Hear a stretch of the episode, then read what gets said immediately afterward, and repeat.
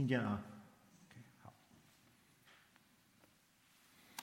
今天早上跟大家分享，嗯，神的信息是稳妥的人生啊，是在呃约翰一书三章十九到二十四节，刚刚我们读的啊。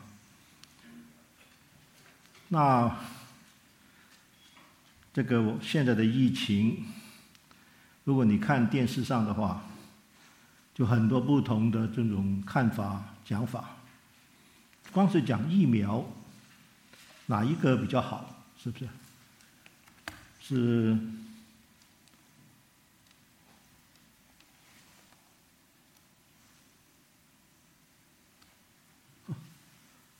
我把自己电脑关掉。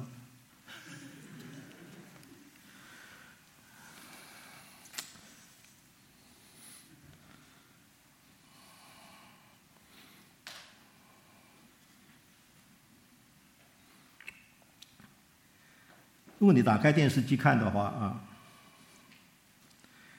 真是争论很多。光是这个疫苗本身，我们就吵个不停。是辉瑞呢，还是 Moderna 呢，还是强生呢？的哪一个比较有功效啊？各方面，而且呢，现在讲到打第三针啊，那 Boost，然后呢，开始的时候就是六十五岁以上啊，现在的话，十八岁的都以上的都可以打了。然后呢，孩子呢也也开始可以打了啊。如果你是 Pfizer 的话，然后呢，Moderna 还没有批准，所以呢，有人就就就开始去争论孩子该不该打。然后呢，该不该戴口罩？然后呢，还有呢，你看到这个亚裔啊，这个仇敌的这种仇恨的罪罪罪案，那就是 Asian Hate Crime 啊，AAPI。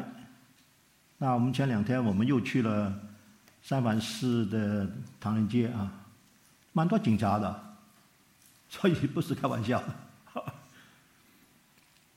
啊，现在呢，最近就是通货膨胀，对不对？Inflation，就影响每一个家庭。那我们过日子都知道，对不对？什么都都上涨，什么都贵啊。啊，汽油啊，超市啊这些。那还有国会呢，对不对？好不容易，对不对？搞完一个一个一个一个 bill 已经过去了，但是下面一个呢，就是还没有过啊，对不对？还在那吵。我们就就会跟我们大家讲，就是说，你的感觉怎么样？你会不会觉得有有稳妥还是没有稳妥啊？不管我们自己的小空间。对不对？有没有稳妥？我们看到这个大局呢，我们都没有稳妥到。那何况，那我们的家庭呢？对我们家庭出问题啊，比如说婚姻的有些张力，有些问题，或者是这个父母跟孩子有些张力，啊，甚至乎呢家庭的这不和，那你说你有稳妥还是没有稳妥？所以我们是活在一个。动荡不安的社会里面，是最没有稳妥的。那但是我们是基督徒，是应该有稳妥的。那我们怎么样子可以有稳妥啊？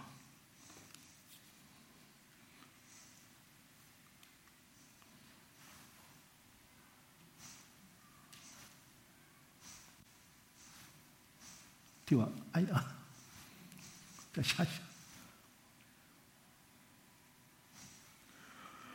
我们就来到这个三章十九节，他就说：“从此就知道我们是属真理的，并且我们的心在神的面前是可以安稳。”那这里有个“我们”，我们就知道我们这个“我们”是谁呀？我们要去找出这个“我们”是谁的话，我们要从上文来看这个“我们”是谁。如果你一直往上看的话啊，你就会看到。这个三章九节，三章九节他怎么说呢？他说：“凡从神生的，就不犯罪。”你这句话你怎么理解啊？那我们都是从神生的，就不犯罪。他就说为什么？他说因为神的道，那原文作种，存在他的心里，他也不能犯罪，因为他是由神生的。那我们就在理解这一句话啊。那凡从神生的是什么？我们是你我是不是从灵生的？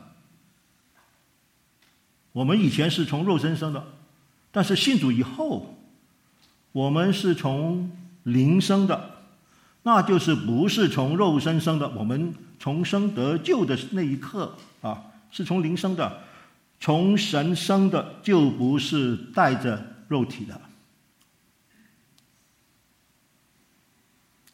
从灵生的人就不犯罪，所以这里不是讲到行为。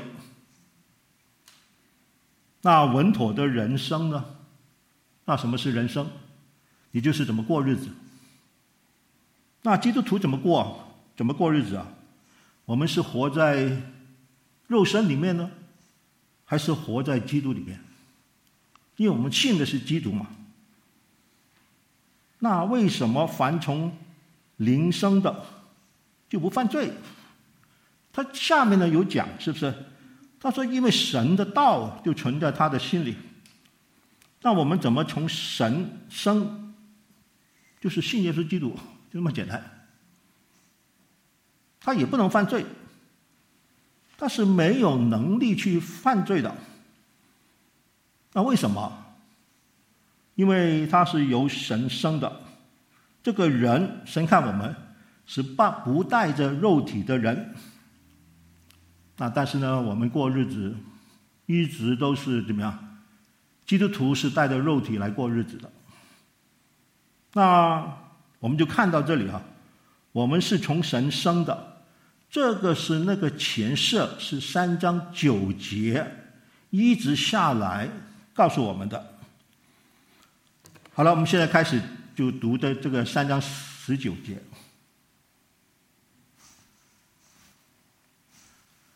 从此就知道我们是属真理的，并且我们的心在神的面前可以安稳。那从此就是从我们信耶稣基督的那一刹那，从神生的那一刹那，就知道我们是属真理的。那我们就会问啊，那什么是真理？属真理的，属真理是神是真理。那我们是由神生的，我们就有神的品格。神是爱，那我们是由神生的，我们就有神的爱就存在我们里面。那神的爱其中之一就是怜悯的心。那你怎么彰显人民的心？我们用一个例子。那我们家里呃，我们教会对不也支持我们一些宣教士，是不是？那宣教士需要用奉献，是不是？那奉献是一个行动，一个动作。我们就问：为什么我我可我们可以去奉献来支持宣教士？因为我们但是有一个，如果你没有奉献给给这个宣教士的话，他就没法活了。那所以呢，我们是有一个怜悯的心，凡从神生的。然后呢，有个行动这样出来的，然后呢，就知道这三个字啊，知道不只是一个头脑的知识，是完完全全有感受的，你就有晓你就晓得。然后呢，并且我们的心在神面前可以安稳，并且就是不止这样，我们的心呢，在神的面前可以安稳。那什么是安稳？那安稳的反面是什么？就是不安稳，是不是？那不安稳的，是不是讲到这个人的感觉？所以安稳这个东西是讲到感觉的，在哪里安稳？在我们的心里，对不对？我们心里安稳。我们再问呢，在哪里安稳？在神的面前安稳。又是在心里面安稳，又是在神的面前安稳，你看到没有？两个都需要，我们就有安稳。那为什么有神的属性啊？因为我们是属真理的啊。那我们，如果我们是相爱，只在言语或者是舌头上面，那我们的心在神的面前会怎么样？下一，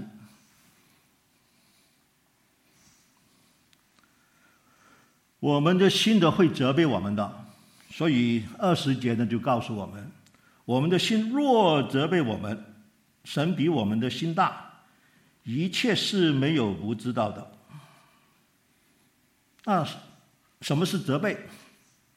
指的是说你是对，你是错。责备就是这样子，是不是？那谁被谁责备啊？是被我的心来责备我。那我们的心呢，对我们说：“你不对，你是错的。”那我做错了，责备自己，是在基督内还是基督外？基督外，是不是？因为我们是，如果我责备我自己的话，我就离开主。离开主呢，我要回来的，我要回来的。那神比我们的心大，你怎么解这个？神比我的心大，神的心大，或者是我们的心大，这是个比较，是不是？那比什么？比呢？一切的事没有不知道的。就是比谁知道的东西多，那神是全知道的，因为神知道一切的事，他的心呢是有没有包括我们的心啊？他的心是包括我们的心，我们改好才会来到神的面前。但是呢，如果神的心比我们大的话，那我们有什么动作？我就想起的一一一一一一节圣经，两节圣经。记不记得这个圣经我们很熟悉的，非常熟悉的。他就说，在腓立比书四章第六、第七节告诉我们，应当以无挂虑，只要凡事借着祷告、祈求和感谢，将你们所要的告诉神。我有挂虑，我有这个心是挂虑的心。我为什么要告诉神啊？因为他的心比我的心大，他是知道我的感受。我告诉他的话，他就会怎么样？他就会给我赐给我平安。这个很好的例子是神比我们的心大的这个例子。那做错事啊，我的心碎责备我的。那我们就我自己有个例子啊。我知道我讲这个这个我自己的时候，可能你们呃非常接受，或者是有些人不是很懂得我这人的个性啊。但是我还是讲了，因为我是比较那个敢讲自己的，所以如果对你们有些那个冒犯的话，请大家原谅啊。先给你们打预防针啊。那我是一个大男人主义。那你们可能有些人就是跟我们在一起很久，你们你们也也也知道，但是不讲而已。那丁敏呢，肯定知道。那什么是大男人主义？大男人主义就是一个男人，女方不同意的，但是坚持自己的意见，这就是大男人主义。那我的是有这个个性的，大男人主义的个性的。那我的个性怎么来的？那我就是什么呀？我从小就没有没有爸爸。我六岁了，我爸爸在美国去世。我那个时候呢是拿着这个每个月他他从美国寄钱回香港。那没钱呢，我忽然之间就从一个六岁的小孩，就变成一家之主。我是从这种环境长大的，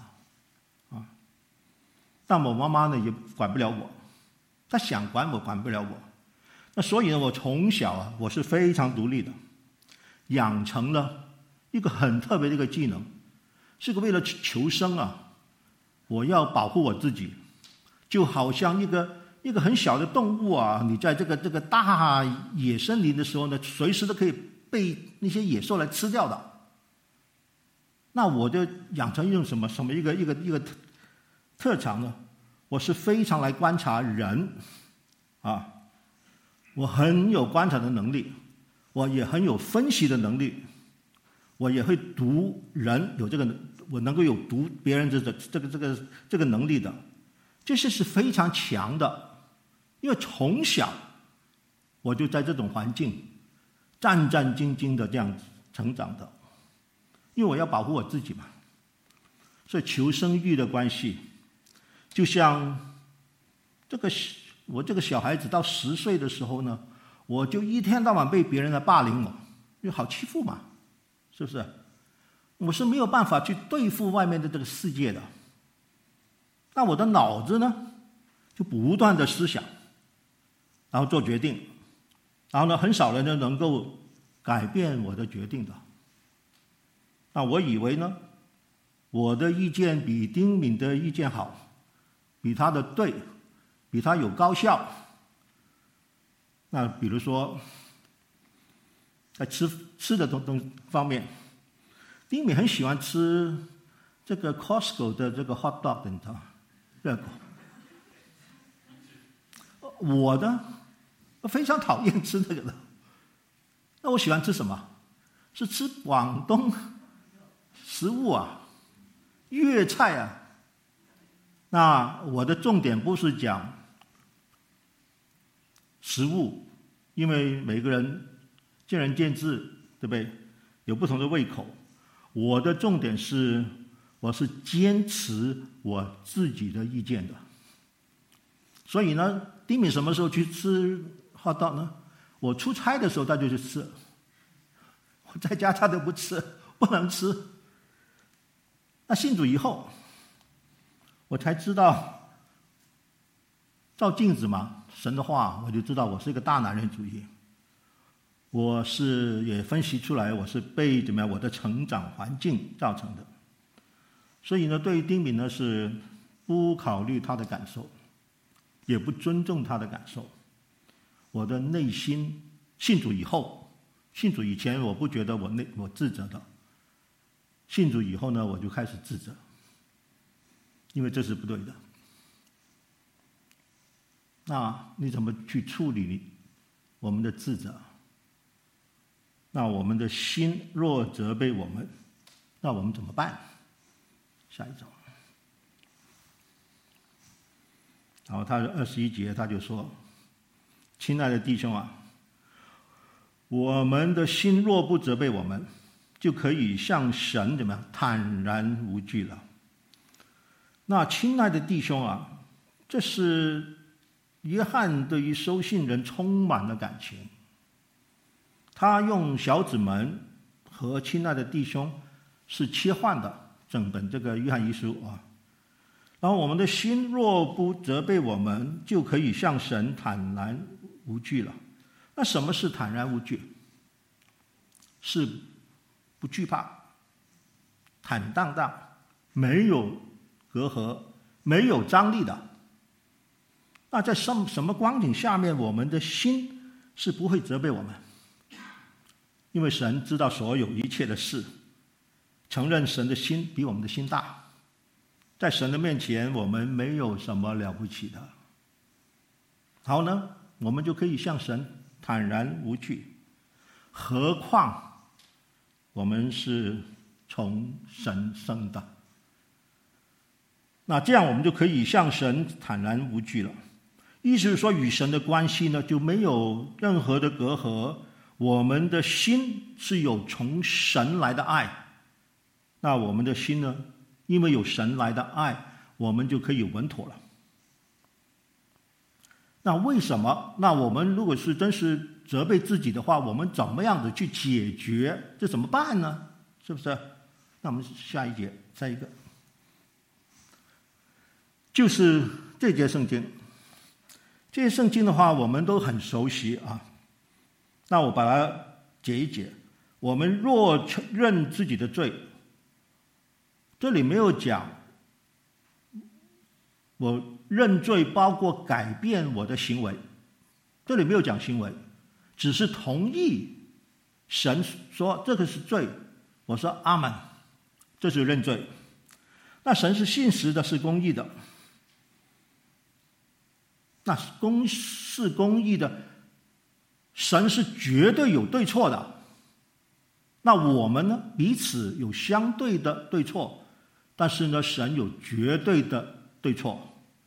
然后呢，他怎么样？必要赦免我们的罪。这个罪是怎么定呢？是从神绝对的对错、公义来衡量我们的罪。那衡量了之后怎么怎怎么样呢？必要赦免我们的罪，洗净我们一切的不义。这个是个对句，你看到没有？必要赦免洁净，一个是罪，一个是不义。为什么我们有那么的把握？因为神是信实的，百分之一百。就算我们不不管我们犯多少罪，他一定会赦免我们，洗去我们一切的不义。那这样子的话，我会不会再责备我自己呢？我我的心责备我我自己，是不会的，除非我们对这一节圣经半信半疑。意思说，神虽然赦免了我了，但是我还是不赦免我自己。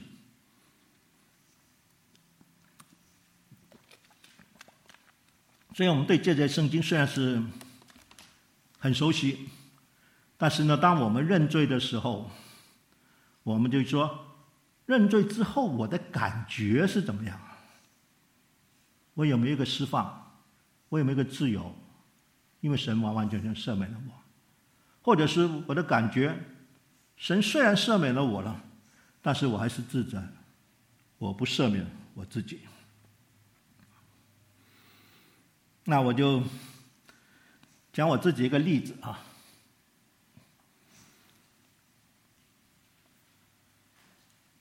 刚刚我不是说我是一个大男人主义的人吗？啊，我就相信约翰一书一章九节，我就认罪，我就知道神接受我的认罪，我的心里边责备我。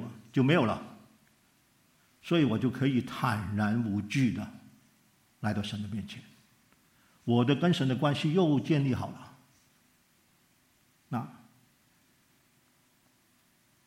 第二十二节，他并且这连接词啊，并且是不仅如此，是不是？不止怎么样啊？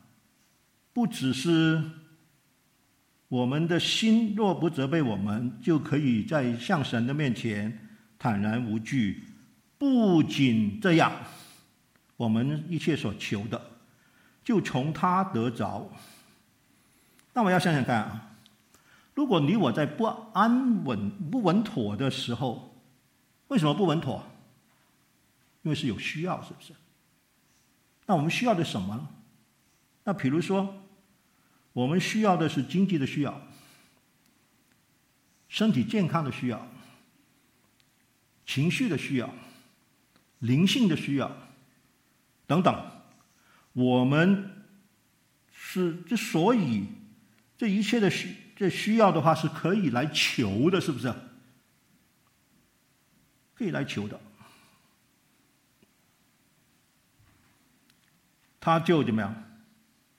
他就从他那里得着。那“求”这个字啊，通常我们去祷告，就给我这个，给我那个，是不是？啊，这不，这里不是讲这个，求是一个态度。态度呢，不是神，你给我这个，你给我那个，啊，求的态度乃是怎么样？感受到神对你我的爱，在这个爱里面呢，我就知道一切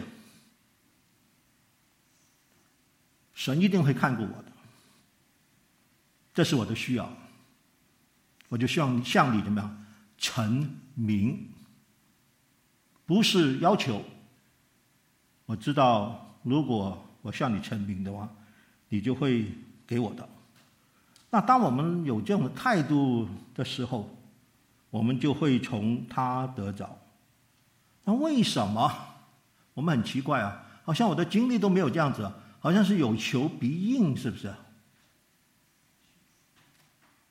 因为怎么样？它下面有几个字啊？因为我们遵守他的诫命，行他所喜悦的事。那这个是个平行句，遵守行他的命令，他所喜悦的事，就是说他的命令是他所喜悦的，他所喜悦的。那就请问，当我们遵守神的命令的时候，神喜悦还是不喜悦？喜悦。那遵守神的命令，行他喜悦的事的时候，我就请问，我们所求他所喜悦的事，他会不会给我们？他一定会给我们的，因为他喜悦的事啊。那是什什么意思呢？他肯定会给我们的。那求呢，就是顺着神的心意去求的。那你就可以从他得着了。那神的心意呢，是要给我们最好的，不好的他不会给我们。那有时候呢，我们求的，我以为是对我好，但是神说这个不是对你最好的。这就没有给我，为什么？因为他爱我们。那讲到这个遵守他的命令，我们就会问一个问题啊：圣经中神的诫命好多啊，是不是？最少六百多条，一条都记不得，是不是？那我怎么知道在什么时候来遵守哪一节命令啊？不一定知道吧，是不是？所以呢，我们就来到三章二十三节，他就讲到神的命令，就是叫我们信他儿子耶稣基督的名，且叫他所赐给我们的命令彼此相爱。其实神的命令是很简单，是不是？神的命令呢，就是放一个等号，很简单的。那是什么呢？叫我们信他儿子耶稣基督的名，就那么简单。那我们就是什么是名？这当然是讲到这个耶稣基督的名，是不是？名呢，就是名誉、性格和他的工作。那具体一点呢？名誉呢，就是耶稣基督是神的儿子，是他的名誉。那性格呢？耶稣基督有神的性格的，那工作呢？耶稣基督在十字架上所成就的，是他的工作。所以呢，我们是信他儿子耶稣基督的名，是这个意思。然后呢，信了之后呢，这个且照，什么叫且照？就是并且照着，照着什么？是信耶。他的儿子耶稣基督的名，这样照样，是不是？然后呢，他所赐给我们的命令，就是信他的儿子耶稣基督的名。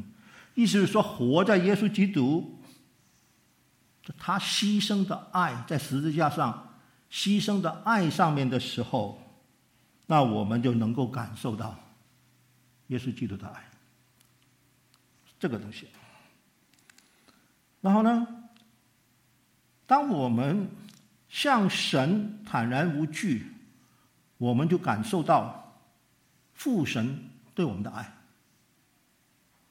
那请问，如果你我心中感受到有父神跟子神的爱的时候，我们能不能够彼此相爱？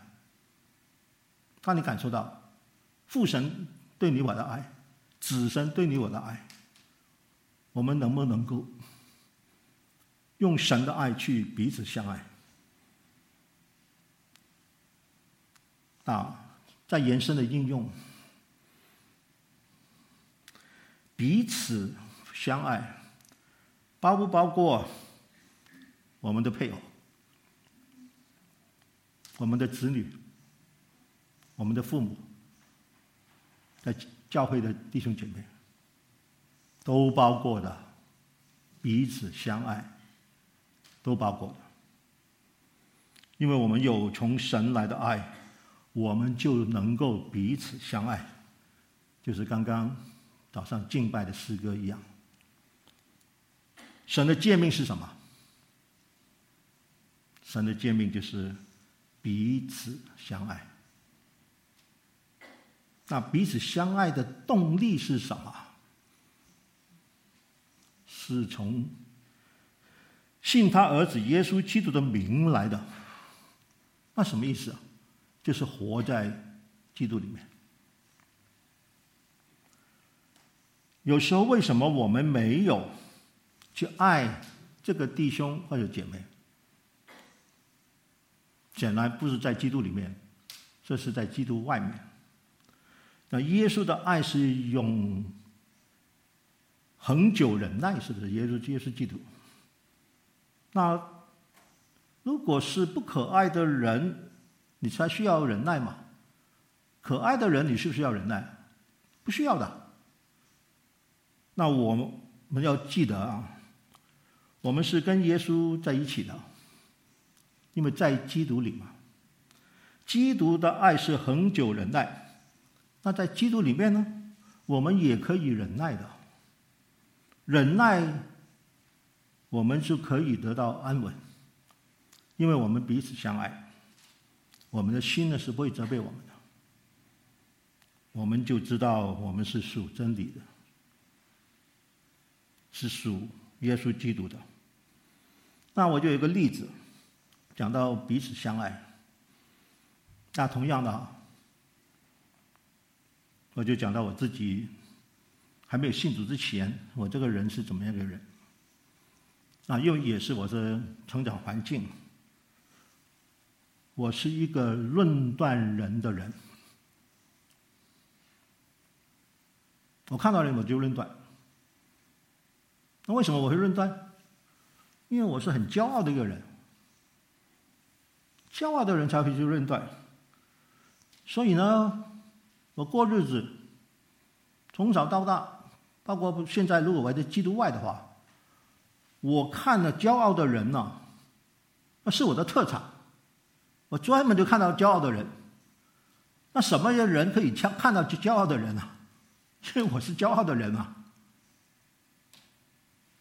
所以我就看到那骄傲的人的话，你是对人是有有判断的，是有论断的。那论断的人，你会不会彼此相爱？绝对不会的，因为我对你有看法。你说我喜不喜欢我这个个性啊？我是不喜欢的。但是我的成长环境就造成我这个个性，啊，所以呢，我这个个性影响我的原因呢，我还是用我怎么样，还没有重生以前的观念，就来过日子。我虽然是重生了，但是还是用没有重生的的的观念来过日子，所以我常常要提醒我自己，我已经是个重生的人了，是从神生的人了。现在呢，跟未来。我是跟以前没有信主以前是完全的不一样的。那我是怎么去操练？就是面对我的软弱，就是喜欢论断。那我就还是用我的妻子，因为我讲到我妻子都是呃用用她做例子啊，所以很多时候。传道人的妻子师母是很不公平的啊。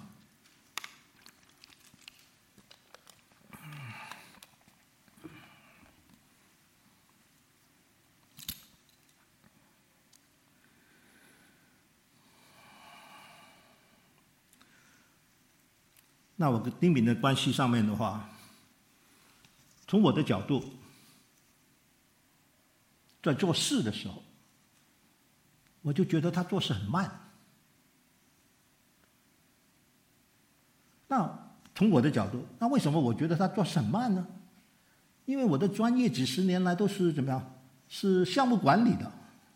你知道项目管理的有一定一定的要求，就是你在最短的时间完成所有的事情，这就是项目管理。所以呢，我被这我的专业熏陶我三十年、三十多年，那我怎么可以这样做呢？我就是不是一件事一件事来做，是不是？我是同时在做。那同时在做的话，通常的话你会忘记，是不是？哎，但是呢，我因为训练训练有素嘛，几十年，所以呢，我每一件事情我都知道都是要做的，只是暂时先不做，做另外一件事情。然后呢，也马上就回来就做这个事情。意思说我我是可以这样子做，是 multitasking。我要讲的是不是？只有这样子，我我的那个那个时间才可以缩短嘛。那丁敏是相反的，他就不能这样子。那并不是表示说我不专心，我还是很专心的。每一个事情我都很专心，而且做出来的这个这个事情的结果都是很好的。但是这是我，那所以呢，我看丁敏呢，我就会论断他，你怎么做那么慢啊？但是后来呢，我就想到，丁敏也是从神圣的，我也是从神圣的，神完完全全接纳了丁敏，那我就问我自己，我也是从神生的，我能不能够？接纳丁敏，不去论断他。那接纳丁敏，表面上好像是一个行为，是不是？确实是，但是呢，这个行为是怎么活出来的？是能够换到神的角度，就是你怎么想，你是怎么看，你是怎么思维在先，你才能够怎么样活出对丁敏的接纳。而不是改我的行为，乃是改我的思维。我就这样操练，那我就能够怎么样活出彼此相爱了？为什么？因为我不去论断丁敏了，我完全接纳丁敏了，那我就能够活出怎么样彼此相爱？是不是？所以我们两个人的关系就越来越好，不是因为我的原来的本性好，而是因为我信。神的儿子，耶稣基督的名，然后呢转了之后，那我就可以不去论断了。我就用这个例子啊，然后呢，再看下面，二十三、二十四节一起看啊。那你们看到第二十三节，他就说，神的命令就是叫我们信他儿子，对不对？就是子神。然后呢，第二十四节。遵守神命令的，就住在神里面。神父神是不是？然后呢，二十四节呢，就讲到是因他所赐给我们的圣灵，三位一神同时在出现，使我们能够彼此相爱。因为我们能够彼此相爱，我们过日子就很稳妥了。因为都是怎么样？都是人的关系的问题，是不是？所以呢，人生的道路呢，就是彼此相爱，这个诫命。那如果你不遵守神的诫命呢？神的命令啊，对你我是没有影响的。所以我们要怎么样遵守神的命令？那对我们呢就有影响了。遵守神命令的人呢，这个人呢？是跟神的想法是一样的。我再重复一下一一一一次啊！如果你遵守神命令的人，我这个人遵守神的命令，我的想法跟神的想法是一模一样的。啊，你想想看，我们是不是能够在地上来活出这个彼此相爱？下一个。我们那就看看这个二十四节啊。我们就是还是会问，就是说我真的可以彼此相爱吗？因为我们在心里面是有这个怀疑的。所以二十四节呢，他他就讲说，遵守神命令的就住在神里面，遵守神命令的就住在神里面。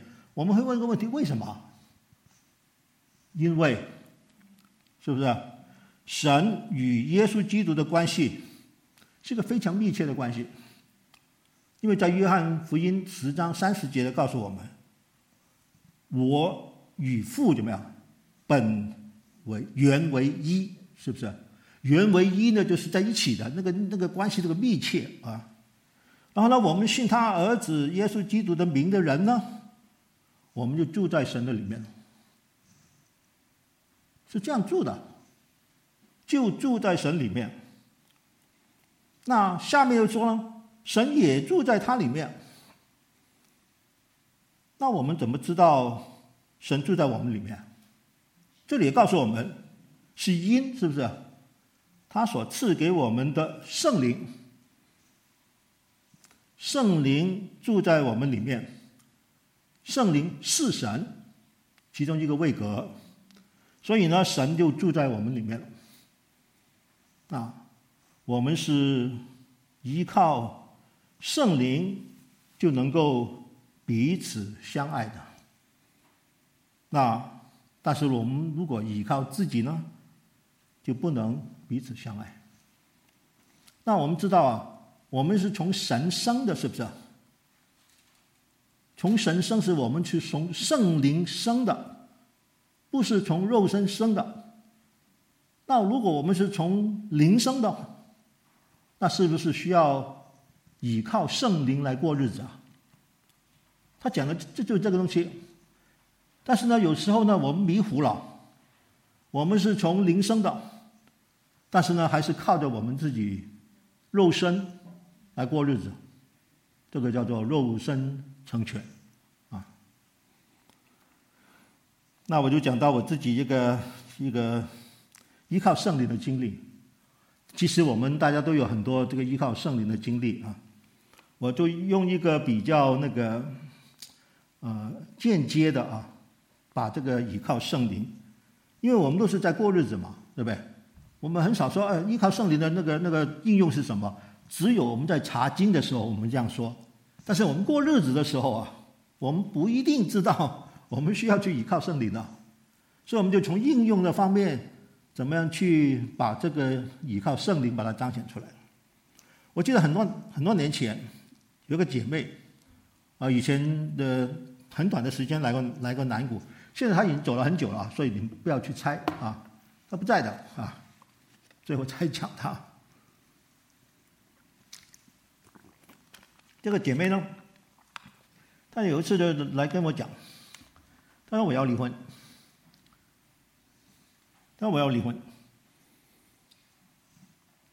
那我的那个时候刚做长老没多久啊，就是没有经验啊，所以我就讲我的那个糗事啊。那我就跟他跟他讲，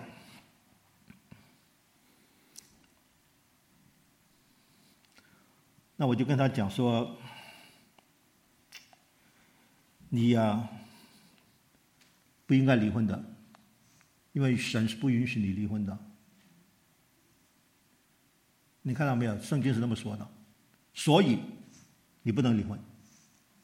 那不只是这样子，你离婚了之后，有个孩子，那孩子的？那个那抚养权是谁啊？你们都不知道。最后呢，对不对？你看起起来，你要去打官司的。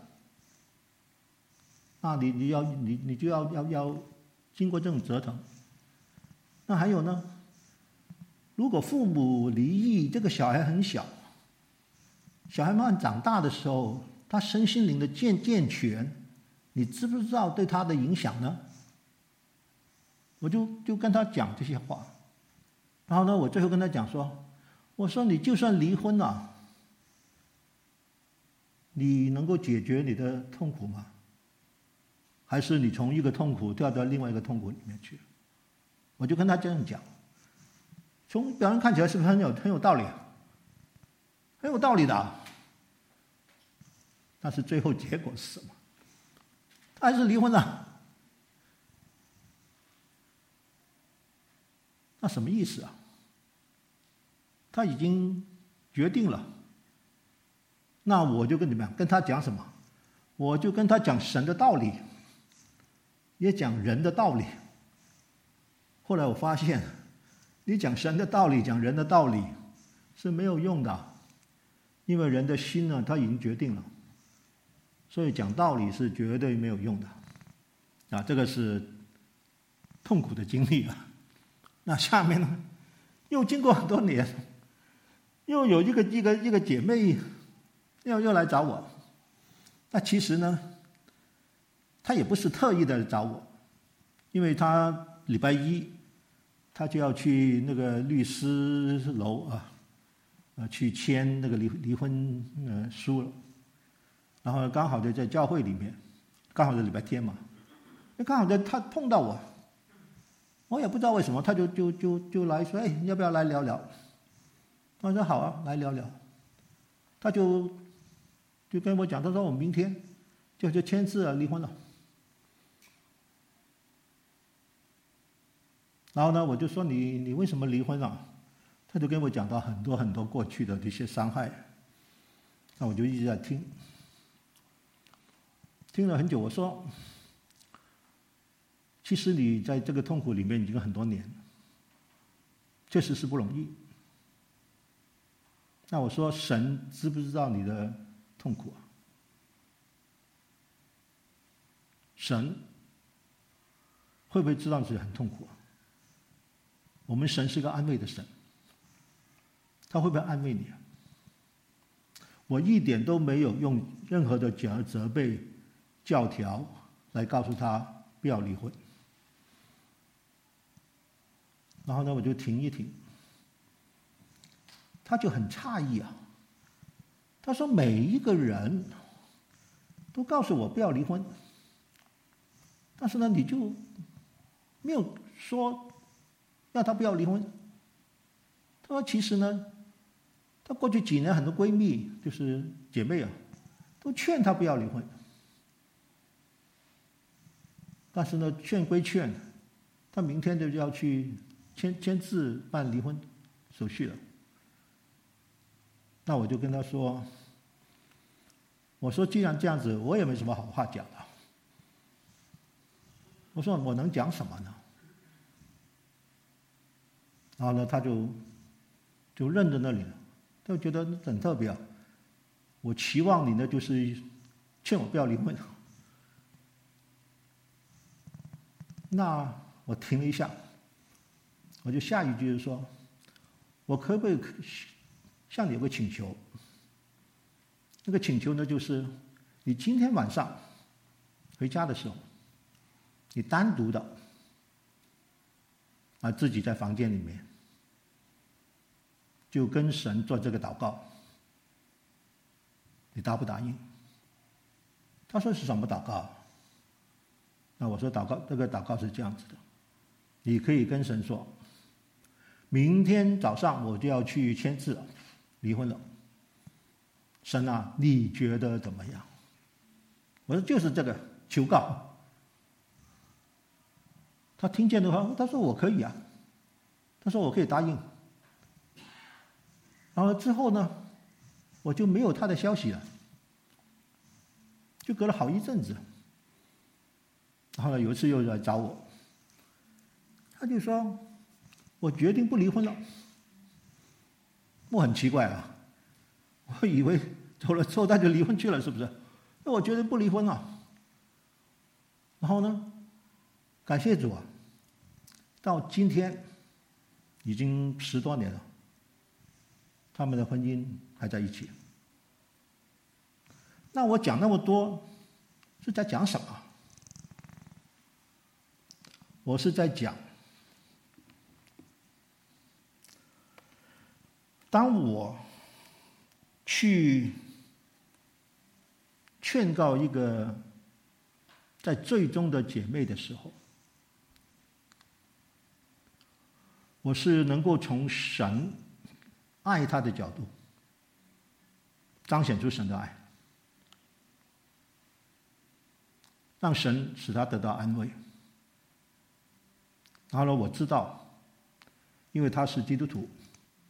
是有圣灵在他里面的，所以呢，我就相信，倚靠圣灵，神会借着他里边那个圣灵，让他做一个感动，做一个决定。我是这样想的。为什么我这样想？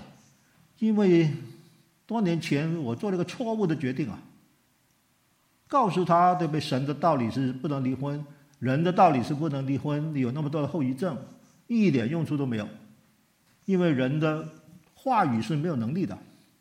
但是呢，我依靠圣灵，我相信，如果这个姐妹里面有圣灵的话，神会感动她，让她做一个决定。啊，因为我的能力是非常有限的。但是圣灵的能力呢，是无限的。所以呢，我讲这个的就是，你怎么去依靠圣灵，就是信得过神。那后来这姐妹就跟我讲说，她说后来祷告的时候，为什么我决定不离婚呢？他说突然间那个圣灵在，就告诉我，感动我，你离婚干什么？然后他就开始跟神辩辩辩护。最后啊，圣灵赢过他自己的这个顽梗的个性，你就看到这个依靠圣灵是何等的重要啊，何等的重要。那回到开始我们讲的，如果我们婚姻有问题，啊，父母。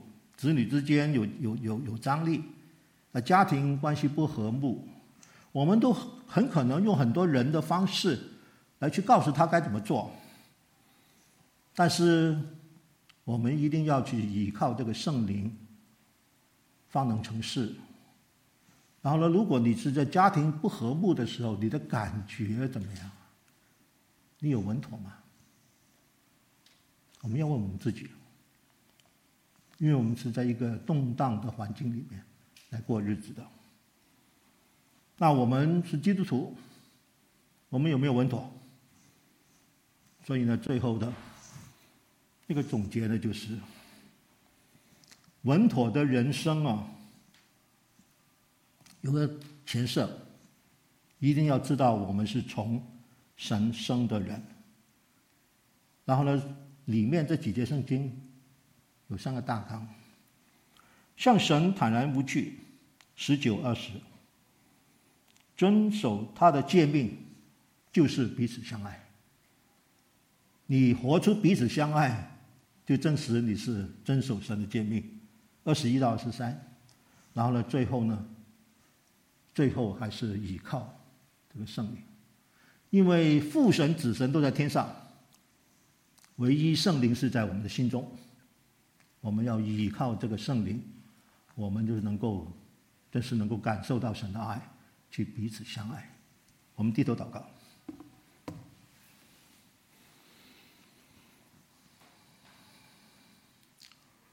天父，我们多么向往，这是有稳妥的人生，因为我们知道，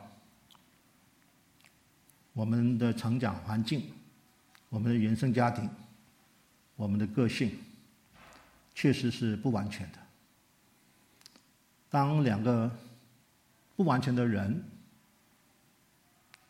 在一起的时候，不管在家庭或者是在教会，我们都会有摩擦的。但是主，你拣选了我们以后，我们已经是一个从神圣的人，我们这是愿意，这是从你的角度来看事情。